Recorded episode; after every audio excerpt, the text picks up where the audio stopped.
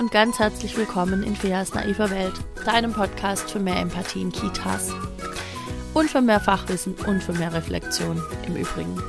Mein Name ist Fea Finger, ich bin stellvertretende Einrichtungsleitung, Kindheitspädagogin und Referentin für pädagogische Fachkräfte in Kindertageseinrichtungen und solche, die es werden wollen. Ähm, in diesem Podcast erzähle ich jede Woche größere und kleinere Begebenheiten aus den Kitas, Dinge, die ich selbst erlebt habe, Dinge, die mir zugetragen werden, Dinge, die ich jetzt verfolge auf Facebook, ähm, die ich schon lange so nicht mehr wahrnehme, die es aber anscheinend einfach echt immer noch gibt und die echt immer noch Thema sind.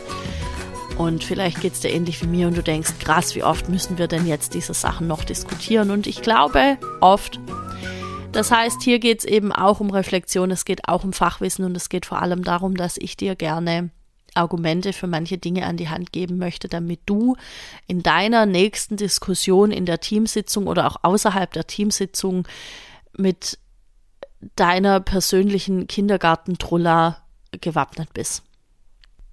Ich habe schon einige Folgen gemacht zum Thema Essen, zum Thema probieren, probieren müssen, nicht probieren müssen, Essen mit Besteck, Tischmanieren und so weiter. Ich glaube auch, dass uns das noch eine ganze Weile irgendwie verfolgen wird, weil da doch noch sehr, sehr viele alte Glaubenssätze drin hängen. Sehr viel, es wird gegessen, was auf den Tisch kommt, sehr viel, aber uns hat das auch nicht geschadet. Solche Dinge. Hm, letzte Woche gab es dazu auf Facebook eine Diskussion, da ging es um einen Probierklecks.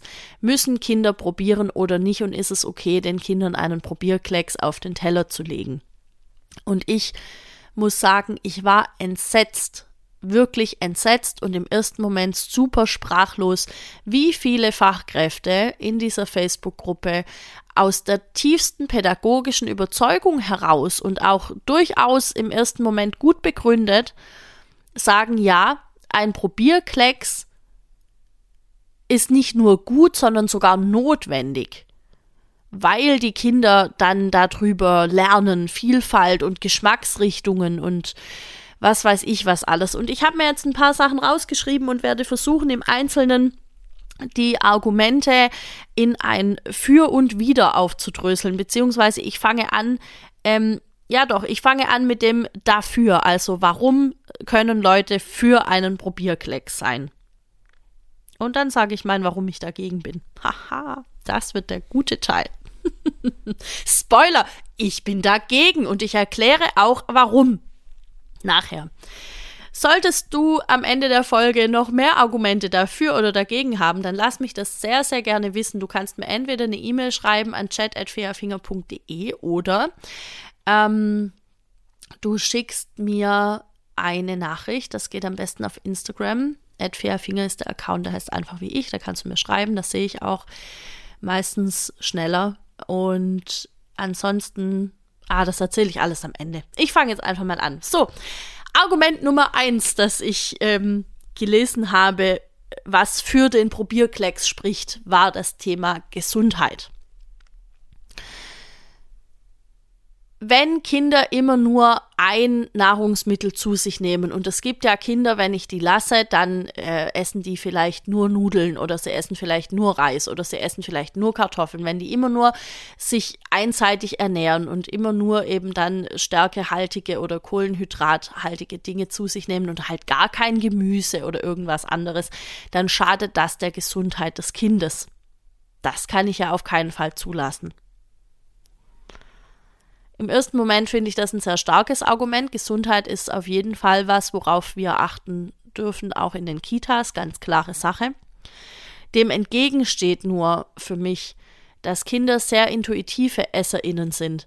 Das heißt, wenn ich Kinder einfach auswählen lasse und ihnen hinstelle, das und das gibt es zur Auswahl, was möchtest du davon?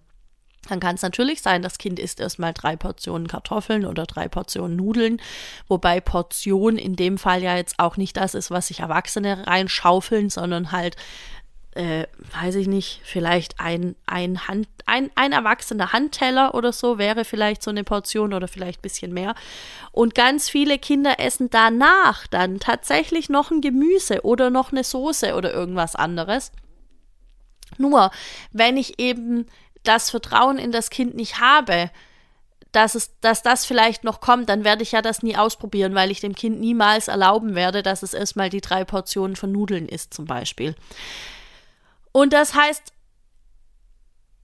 wenn, also wie gesagt, Kinder sind intuitive EsserInnen. Das heißt, die wissen von sich aus, was ihnen gerade gut tut, was sie gerade brauchen. Also lasse ich das Kind erstmal das essen. Und dann wird noch was anderes kommen. Und wenn nicht, und wenn das jeden Tag so ist, über, über eine längere Zeit, und wenn das zu Hause vor allem auch so ist, das muss man ja im Gesamten sehen, das sollte ich abklären irgendwann, wenn mir das auffällt, ja. Wenn es dann immer noch so ist, dann muss ich schauen, schadet es der Gesundheit oder nicht. Oder dann sollte ich eben den Eltern Bescheid geben, wir haben die und die Beobachtung gemacht. Was beobachten sie denn zu Hause? Ähm, das heißt, es ist für mich keinesfalls ein Argument für einen Probierkleck, sondern ist recht ein Argument dagegen. Denn ein Kind, das spezifisch gezielt nur gewisse Lebensmittel zu sich nimmt, hat schon ein Problem das hat schon eine Essstörung in irgendeiner Form bekommen, warum auch immer. Oder da hat mich eine Freundin draufgebracht, es kann ja auch sein, dass das Kind ähm, sich einfach unwohl fühlt aufgrund von, von einer Laktoseintoleranz oder aufgrund von einer, von einer Fructoseintoleranz oder äh, irgendeiner anderen Unverträglichkeit, ja, und das hat, das weiß für sich schon, wenn ich das und das esse, das tut mir nicht gut, also lasse ich das, ohne dass es das sagen kann. Vielleicht, kann ja sein. Ähm, das heißt, in diesem Fall wäre so oder so ein Probierklecks, Probierlöffelchen, wie immer wir das jetzt nennen wollen, ähm, einfach mega krass kontraproduktiv, Gesundheit hin oder her. Gesundheit fängt ja auch da an, dass ich für mich selbst entscheide, was führe ich in meinen Körper und was nicht. So, das war das. Dann hatte jemand geschrieben, ja, aber die Kinder sind ja von 7 bis 17 Uhr in der Kita. Und wer hat dann wohl mehr Einfluss auf das Essverhalten, die Eltern oder wir?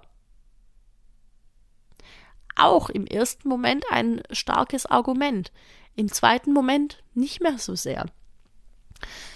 Weil ich denke, hallo Erziehungspartnerschaft, also wenn ich so schon an die Sache rangehe, dann kann ich zu Hause bleiben. Es geht nicht darum, wer mehr Einfluss hat. Es geht darum, dass es dem Kind bitte möglichst gut geht. Und gerade ein Kind, das viel in der Kita ist, das braucht vielleicht eine, eine gewisse Sicherheit. Das möchte vielleicht Sachen nicht probieren müssen, weil es halt bestimmte Dinge kennt. Und es gibt ihm Sicherheit, erstmal das zu essen, was es halt kennt. Das heißt, für mich wäre immer der Weg, auch bei dem Thema Gesundheit, für mich wäre immer der Weg, das Kind erstmal machen zu lassen und genau zu beobachten, was passiert denn danach kommt da noch was? Und dann kann es ja schon sein, dass es irgendwie halt drei Tage so ist, dass es nur die Kartoffeln isst oder nur den Reis oder nur das Fleisch oder so. Das kann ja passieren, ja klar, aber das heißt ja nicht, dass es für immer so sein wird. Und ähm, auch schon diese Aussage, wer hat denn mehr Einfluss? Ist das Kind ein eigenständiger Mensch oder ist es keiner?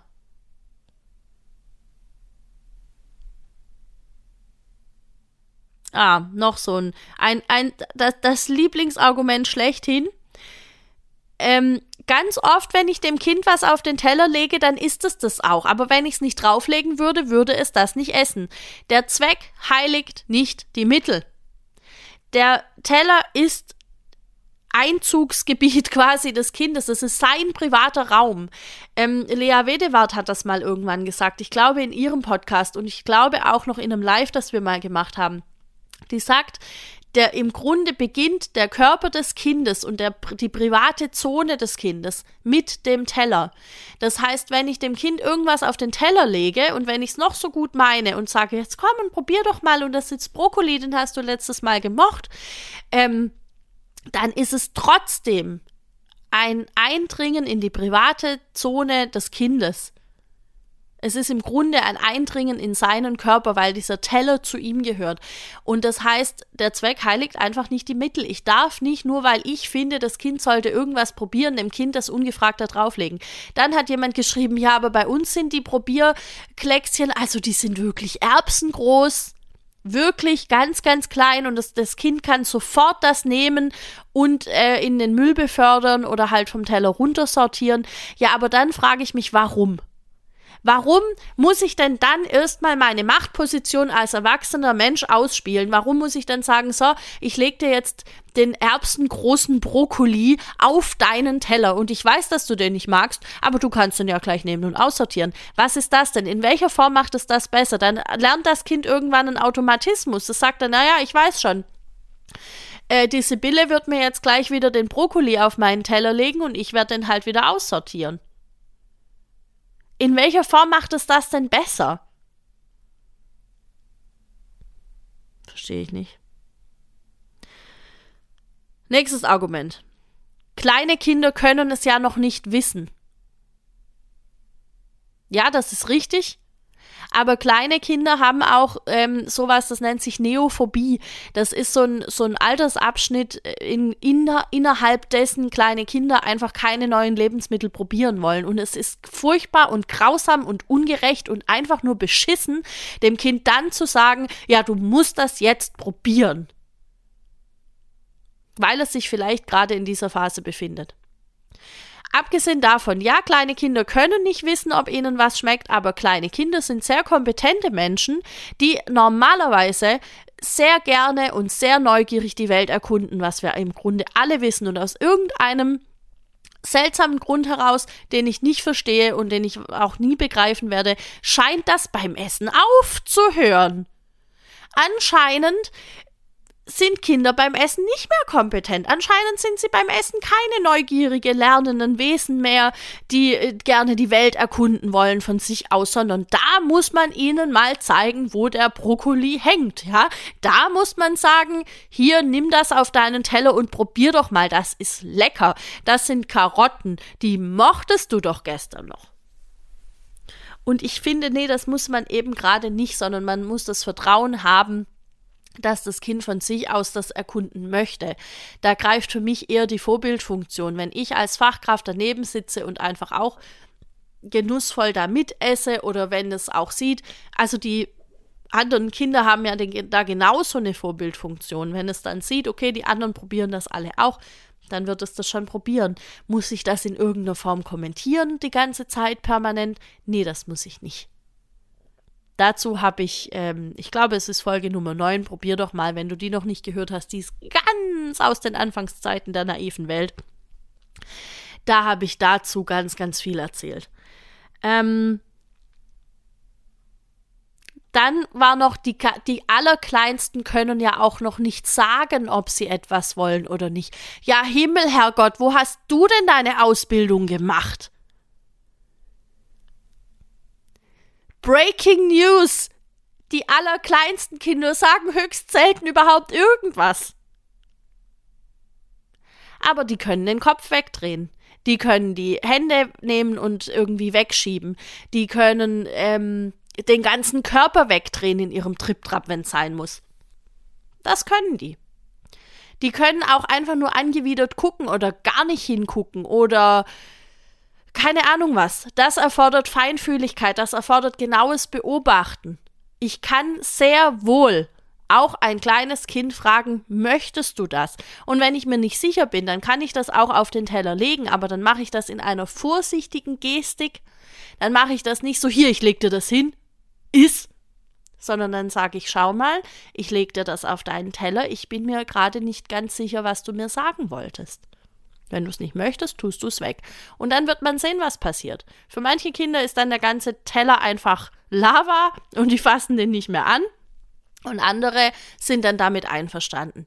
Das ist aber so ein, so ein, so ein Prozess, in dem ich einfach ein bisschen feinfühlig sein darf. Sollte ich gelernt haben, wenn ich in einer Krippe arbeite, und, ich, und um Krippenkinder ging es in diesem Argument, ähm, dann war noch das Argument, man muss Kindern etwas so und so oft anbieten und deshalb muss das auf den Teller. Ich weiß die Zahlen nicht mehr genau. Ich glaube, es gibt auch je nach Quelle unterschiedliche Angaben, wie oft Kinder was gesehen haben sollten, wie oft Kinder was angeboten bekommen haben sollten, bevor die das überhaupt probieren oder bevor die sagen können, dass es ihnen schmeckt oder nicht schmeckt. Auch hier, der Zweck heiligt nicht die Mittel. Nur weil ich das weiß, dass es, dass es so und so oft angeboten werden muss oder dass ein Kind was so und so oft probiert haben sollte, bevor es sagen kann, dass es ihm schmeckt oder nicht, heißt nicht, dass ich einfach irgendwas auf den Teller legen kann. Es heißt auch nicht, dass ich die Regel erfinden kann, dass ich allen Kindern was auf den Teller lege, ohne zu fragen. Das heißt einfach nur, ich biete etwas an. Und das geht meiner Meinung nach am besten, indem ich ähm, etwas in vielleicht in eine durchsichtige Schüssel packe, vielleicht in eine Glasschüssel, in der das Kind das sehen kann. Versetzen wir uns mal in eine andere Lage. Ich nehme jetzt an, ich sitze mit dir an einem Tisch, du hast irgendwas gekocht, was ich nicht kenne. Was kenne ich nicht? Ja, kann ich jetzt nicht sagen, weil ich kenne es ja nicht. Aber du hast irgendwas gekocht, was ich nicht kenne. Oder vielleicht hast du irgendwas, was ich kenne, in einer Art zubereitet, die ich nicht kenne. Und dann stellst du das auf den Tisch in eine Schüssel, in die ich reingucken kann. Und dann kann ich sagen, oh, das sieht gut aus, das möchte ich mal probieren. Und ich nehme mir mal eine kleine Portion oder gib mir mal ein bisschen was. Oder ich kann sagen, oh, nee, du, irgendwie, ich würde mich eher an die Sachen orientieren, die ich auch kenne. Bei Erwachsenen witzigerweise selten ein Problem. Bei Kindern ist es dieses, ja, kannst du ja nicht kennen, hier, zack, ich gebe dir da direkt einen großen Schöpfer auf deinen, auf deinen Teller. Oder eine erbsengroße Portion. Dann kannst du es mal probieren. Würde bei einem Erwachsenen niemand machen. Und wenn es bei Erwachsenen eine blöde Idee ist, dann ist es das bei Kindern auch. Und anbieten heißt, um zum, wieder zurückzukommen zum Anfang, Anbieten heißt nicht, es muss auf dem eigenen Teller liegen. Anbieten kann sein, es ist auf dem Tisch angeboten, weil Kinder verstehen das, dass sie da auch drauf zugreifen können und dass es auch für sie da ist. Es liegt auf dem Tisch, alle, alle können darauf zugreifen, alle können das essen, wenn sie es wollen. Anbieten kann auch sein, ähm, zum Beispiel, wenn ich ein Kind habe, das, das sehr gerne in diese großen Schüsseln auf dem Tisch greifen will, dann kann ich auch sagen, schau, ich mache dir ein kleines Schüsselchen oder ich mache dir ein kleines Tellerchen und da lege ich dir ein bisschen eine Portion drauf und dann kannst du da matschen, da kannst du spielen, da kannst du es auf deinen Teller nehmen oder essen oder auch nicht. Das kann anbieten sein. Anbieten kann nicht sein, ich lege es dir auf deinen Teller, ob du es willst oder nicht. Ich weiß nicht, warum das so schwer ist zu verstehen. Nächstes Argument. Oh, wir sind noch lange nicht durch. Ich habe in diesem kleinen roten Buch noch zwei Doppelseiten. Nee, eine Doppelseite. Die Eltern zahlen ja dafür, also soll das Kind probieren. Jo, Brigitte, die Eltern zahlen aber so gesehen auch dafür, dass ihr Kind ordentlich behandelt wird, also hör auf mit dem Scheiß. Wir müssen den Kindern die Vielfalt zeigen. Nee, das müssen wir nicht. Das müssen wir einfach nicht. Die Kinder sehen die Vielfalt. Und der, der Anspruch, Kindern Vielfalt an Essen zu zeigen, die vielleicht gerade gar nicht in der Lage sind, das wahrzunehmen, weil die jetzt dann demnächst müde werden zur Mittagessenszeit ähm, oder weil die eben gerade in diesem Status der Neophobie irgendwie sind. Nee, nee, das ist einfach kein Argument. Für mich ist das kein Argument. Und vor allem, äh, was ist das denn für ein Anspruch? Also, ich weiß jetzt nicht genau, wie, wie, wie das aussehen soll. Also es gibt ja so viele verschiedene Nahrungsmittel und so viele verschiedene Zubereitungen. Für mich würde das bedeuten, dass wir möglichst viel davon dann auch abdecken. Und das funktioniert halt nicht. Also das, das, pff, das funktioniert an so vielen verschiedenen Ebenen nicht. Ähm, ich überlege gerade, ob das nicht doch vielleicht ein gutes Argument ist, weil ich bin ja auch immer für Vielfalt und divers und so.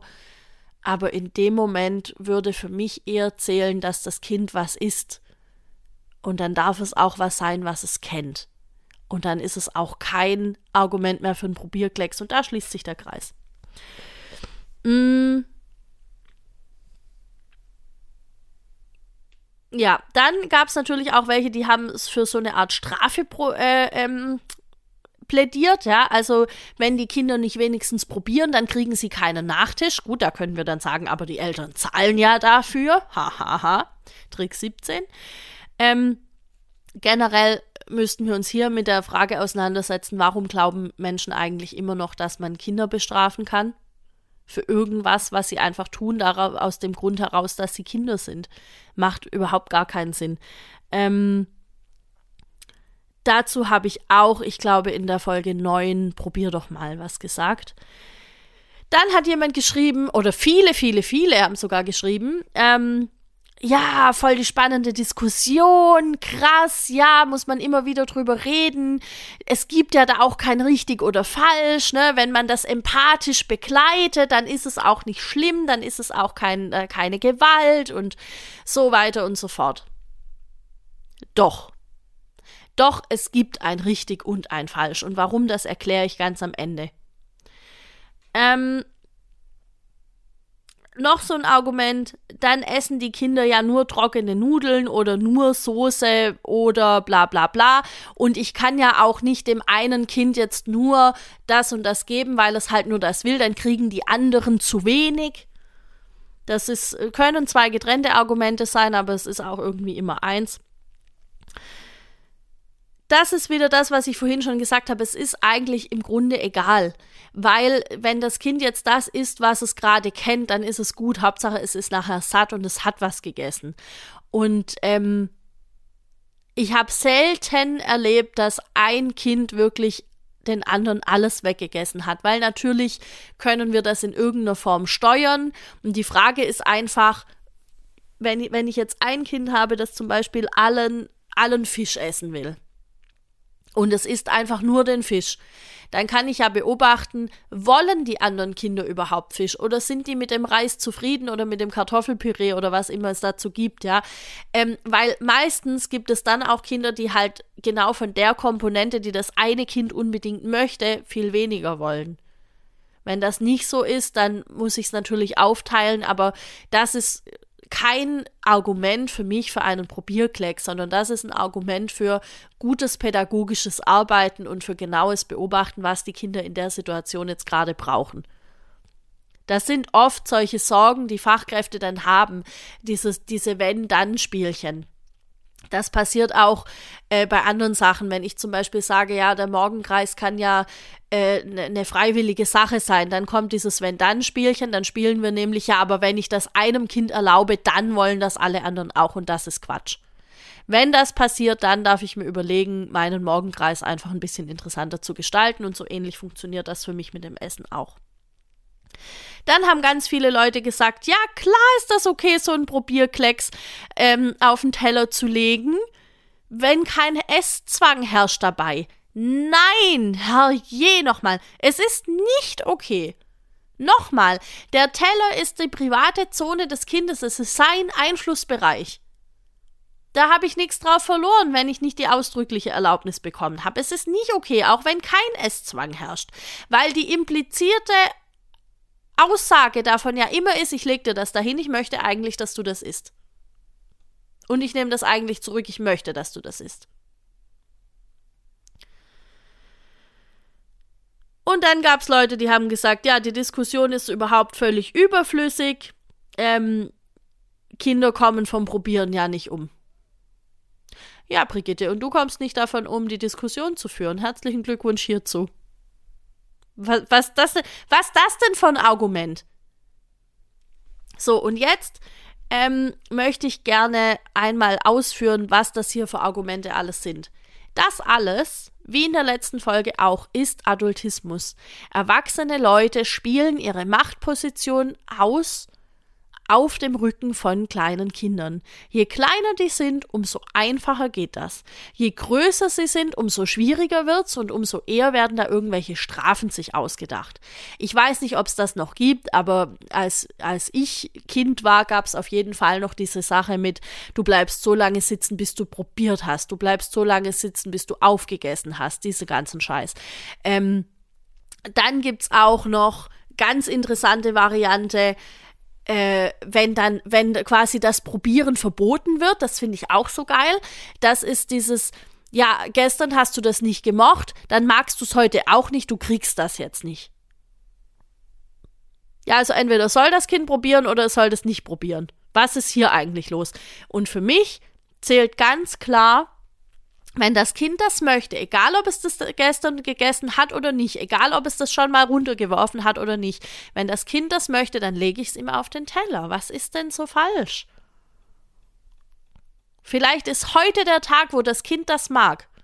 Im Übrigen weiß man mittlerweile auch, das kennst du vielleicht zum Beispiel bei, ach, ja, es geht bei Fisch, es geht bei Mandarinen, es geht bei ganz vielen Sachen, die ähm, die Untersch also die, die, die man so teilen kann, ja, und die Kinder vielleicht nicht mögen. Bei uns gab es zum Beispiel ähm, vor kurzem, ich weiß nicht was, Ziegen- oder Schafskäse. Und wir hatten ein Kind, das hat diesen, diesen Käse eben, der war eh schon so krümelig. Und das Kind hat dann immer so einen Krümel genommen in den Mund, hat total das Gesicht verzogen, hat es wieder hingelegt, hat den nächsten Krümel genommen. Ich weiß den Fachbegriff dafür nicht, aber das ist total typisch. Kinder versuchen rauszufinden, ob das eine, nur weil es gleich aussieht, genauso schmeckt wie das andere. Das ist voll logisch. Und dann kann, dann, dann dann kann eine Reaktion sein zu sagen, äh, hör jetzt auf, das alles anzulutschen, ich nehme dir das weg. Oder es kann eine Reaktion sein zu sagen, oh, interessant, du probierst das mal richtig aus gerade, super cool. Ich kann ja das Kind auch so rum bestärken. So, was ich jetzt sagen wollte, ich schweife hier schon wieder ab.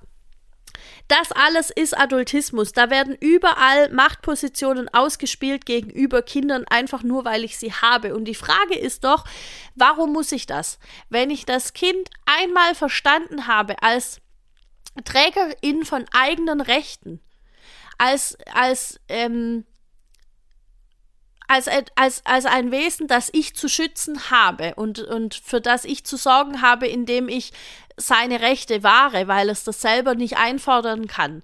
Wenn ich verstanden habe, dass das Kind ein neugieriges, kompetentes, immer lernendes Wesen ist, dann werden diese ganzen Themen wie probieren müssen oder nicht und äh, am Morgenkreis teilnehmen oder nicht, dieser ganze Kram, das wird einfach hinfällig, weil ich als erwachsene Person dann nicht mehr meine Macht ausspielen muss gegenüber Kindern, sondern weil ich einfach sagen kann, okay, ich nehme mich an der Stelle zurück, weil ich erkannt habe, dass das Kind gerade irgendein Lernziel verfolgt, was immer es ist.